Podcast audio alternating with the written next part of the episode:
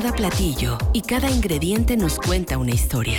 Disfruta con tus oídos los colores, texturas, aromas y sabores de la gastronomía a través de la voz de la chef Bere Sainz. Esto es Trión a la Carta en Trión Live.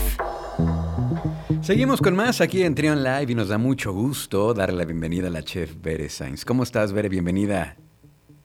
Muy bien, Luis, aquí contenta de estar con ustedes. Los extrañé la, semana pasada. También nosotros.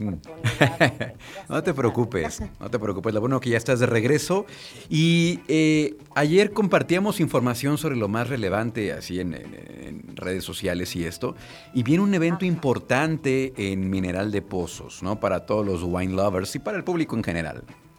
Así es. Fíjate que del 30 de noviembre al 3 de diciembre Guanajuato se va a, convertir en la capital de vino mexicano. No sé si recuerdas este concurso mundial de Bruselas que, pues ya últimamente México se ha estado, pues no solamente ha participado en más concursos a nivel internacional, sino que además pues tiene mucho más reconocimiento, ¿no? Los vinos mexicanos y los vinos guanajuatenses en particular pues están sobresaliendo bastante, ¿no? Estamos generando un muy buen producto y pues bueno, ¿no? Este concurso, eh, que es de talla internacional, que además por, por, la importancia, pues se va a llevar a cabo nuevamente aquí en, Guanajuato, en Mineral de Pozos, aquí ubicado en el municipio de San Luis de la Paz, y esta va a ser la quinta edición. Este, para ponerlos un poquito en contexto, pues es un campeonato de vinos y espirituosos, bebidas espirituosas, digamos, dedicados a premiar y promover a los grandes productos, pues elaborados por manos mexicanos. Entonces, eh, vamos, es, un concurso que no solamente va eh, o prueba los vinos, sino también los destilados que se producen en la región. Entonces, me imagino que no, sé qué, destilados has probado aquí de la región que tenemos, el mezcal. Eh, por supuesto, el mezcal, este, eh, el tequila también, claro, no, no, puede faltar. Pero esto, esto nos habla de que se está, además de que se están haciendo cosas de mucha calidad, productos de mucha calidad aquí en la región, en Guanajuato, también habla de un prestigio que ya se está formando eh, una imagen que se está formando al exterior, ¿no? Con la comunidad internacional. Eh, hemos hablado pues de todos estos eventos, de toda esta mm, tradición que ya se está haciendo aquí en la región, porque no nada más son estas regiones a las que todo mundo ya conocía, ¿no? Eh, en, en, Parras, este, Querétaro, ahora también Guanajuato tiene lo suyo y esto habla de que las cosas se están haciendo bien. Claro, pues además el concurso mundial de Bruselas, que además es una organización con más de 28 años de experiencia en el sector, entonces imagínate, ¿no? Está padrísimo porque pues toda la gente que viene, ¿no? Inclusive los jueces de talla internacional, que son entre, pues algunos son productores, otros son em, proveedores, enólogos, o sea, hay una variedad de, de personajes, digamos, que vamos a tener aquí haciendo esta degustación a ciegas, porque es una pues sí, literalmente es una degustación que hacen a ciegas de, los vinos y pues los van catando, ¿no? Que además, pues evidentemente esto habla de la profesionalización de quienes, de quienes hacen esta, esta cata, ¿no? Sí. Oye, ¿este evento está abierto al público? Eh, ¿Cómo va a funcionar? ¿Sabes un poco de la dinámica del acceso? Mira, la verdad la dinámica del acceso no la sé como tal, porque no hay, vamos, como una venta de, boletos, ¿no? Al, al, público como tal. Sé que dentro de este programa pues van haciendo los mismos jueces y así van haciendo recorridos durante, pues, durante estos días. Las inscripciones se cerraron, eso sí, el 31 de octubre para quienes quisieran participar y meter pues ya ves que hoy en día también hay, muchas personas que de forma individual, ¿no? Empiezan a hacer su propia producción de mezcal o su propio este, vino, digamos, no necesariamente tienen que ser mega viñedos, sino hay gente que también lo hace de forma más independiente y más en, eh, eh, pequeño. Entonces, supe que el cierre de inscripciones fue el 31 de octubre. Eh, y pues te comentaba, ¿no? Justo antes de que entráramos al programa, que a mí tuve la fortuna de servir en 2018, me parece, la, la, cena de clausura. No estuve, como te digo, en todo el marco del evento porque no, no tengo muy, mucho conocimiento de la dinámica, pero me tocó, eh, pues junto con otros colegas, servir la cena de clausura y bueno, es un evento súper elegante, es un evento muy bonito, eh, con muchas personalidades, como te comentaba. Sí. Y pues donde, donde además pues eh, ves todos estos, estos vinos, ¿no? Que, que vienen a, a, recibir premios, que está padrísimo. Wow, sí, será un evento que ojalá, ojalá que nos toque ir, porque sí, pinta bastante interesante. Y hablando, eh, no sé si quieres que hablar de hablar de los del, evento del Día de Muertos o quieres platicar algo más de vinos para así no cambiar con lo de con lo de Día de Muertos. Mira, pues vamos, te voy a pasar algunos datitos, ¿no? En, como en tema de vino. De acuerdo al Consejo Mexicano Vitivinícola, en los últimos cinco años el consumo de vino en México ha aumentado de 450 a 950 mililitros per cápita.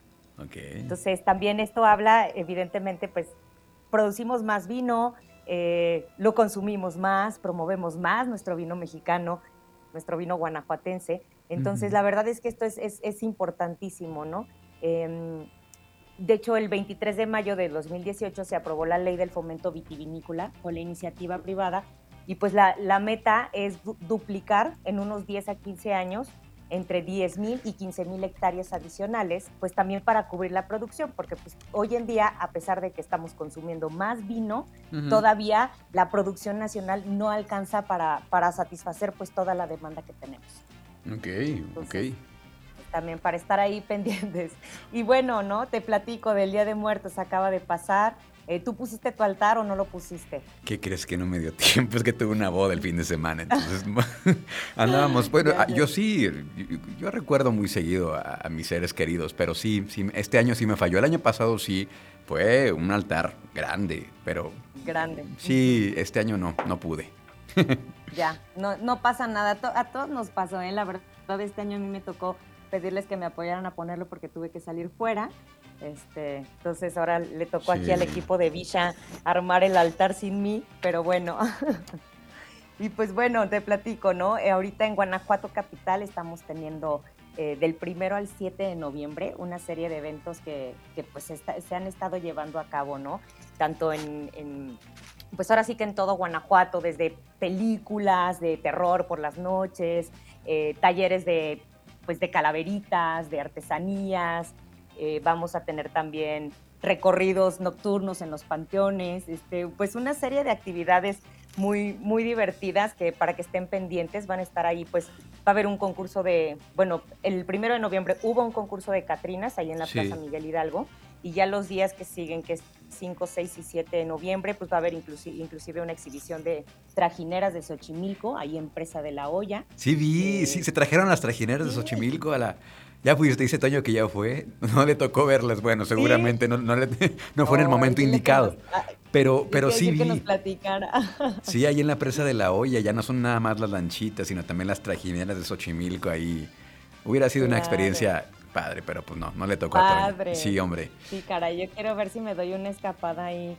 Este, vi que iba a ver como una película de terror a las 11 de la, de la noche ahí en un túnel de Guanajuato. Entonces, bueno, este, estaría padrísimo, pero pues para quienes están ahí en Guanajuato Capital es una buena oportunidad, para los que no, pues estamos súper en cortito, nos podemos dar una, una buena escapada para, para poder vivir estas experiencias e inclusive aprender a hacer alfeñiques. Yo la verdad no tengo idea, nunca, los, nunca las he hecho. Yo recuerdo que en el kinder Eh, sé que es azúcar glass, sé que lleva limón y hasta ahí me quedé. Ya no tengo más detalles, pero, pero ya después nos, nos, el próximo año nos pasas la receta. ¿Qué te parece? Ah, ándale, buenísima idea. Hago unas primero aquí a ver qué tal me quedan, porque normalmente lo que hago pues, es ir a, la, aquí al, a la plaza para el comercio, que es donde se pone pues todo este tema de, los, altares y los alfeñiques y los disfraces y todo. Y ahí es donde agarro y hago las compras para, pues, para hacer nuestro hermoso altar de muertos. Pues es que siempre cuando, cae el Día de Muertos entre semana, pues sí se tiene que extender unos poquitos días más para que también toque el fin de semana, porque pues muchos andábamos en otras cosas y nos perdimos de eventos, entonces qué, bueno que lo extiendan todavía unos días más para poder disfrutar de toda esa tradición, ¿no? Así es, y pues ya por último el evento este, más importante que vamos a tener también la próxima semana, del 9 al 12 de noviembre, que es la Expo Agroalimentaria. Ah, sí, aquí En, en, Irapuato, que es el evento agrícola más importante de México, América Latina y el segundo más destacado a nivel internacional desde 1996. Entonces, para mí la próxima semana, esperemos en Dios, se vuelve una semana bastante de locura y un parte De mucho trabajo también, sí. Claro, sí, pues sí, esperemos, porque para mí este evento la verdad es que marca dos cosas. Uno, el clima ese día, o sea, termina la expo, ya se cuenta, bueno, empieza la expo y empieza un frío y un aire bárbaro. Y además empieza a mover mucho la gente. Entonces es para mí un, buen evento de referencia de que, de que viene ahora sí lo bueno para fin de año. Pues es como una, una analogía, haciendo un poco una analogía a, a, la cosecha, ¿no? Que tiene que ver con esto de la agroalimentaria, pues la cosecha de todo lo del año y pues ya comienzan comienzan muchos eventos, como dices, es la, temporada de fin de año y pues ya prácticamente cerrando el 2021, ¿no? Oigan, pues antes de que, antes de despedirnos, Bere, recordarle entonces al público sobre este importante evento, el México Selection, ya saben, del 30 de noviembre al 3 de diciembre en Mineral de Pozos y también aprovechar a toda la, pues, la comunidad de productores este, vitivinícolas, a que también vengan de pronto aquí en las puertas están abiertas para que nos platiquen qué es lo que están haciendo aquí en Guanajuato con tantos vinos, a Cuna de Tierra, Santísima Trinidad, Dos Búhos, San Miguel, bueno, toda la lista de, viñedos que hay por acá, pues están invitadísimos a este espacio y para que se sumen también a esta, a esta colaboración, Bere. Por supuesto, encantados de tenerlos por aquí, ya sabes. Sí, un saludo para todos ellos, grandes productores y poniendo en alto el nombre de Guanajuato. Pues muchas gracias, Bere. ¿Cómo te seguimos en redes sociales? Eh, a Visha lo encuentran como arroba Visha Cocina en Instagram, Twitter y Facebook. Y el mío personal es arroba 9. Muy bien, pues la próxima semana acá nos escuchamos, Bere. Claro que sí. Gracias, cuídate mucho. Gracias. Hasta luego.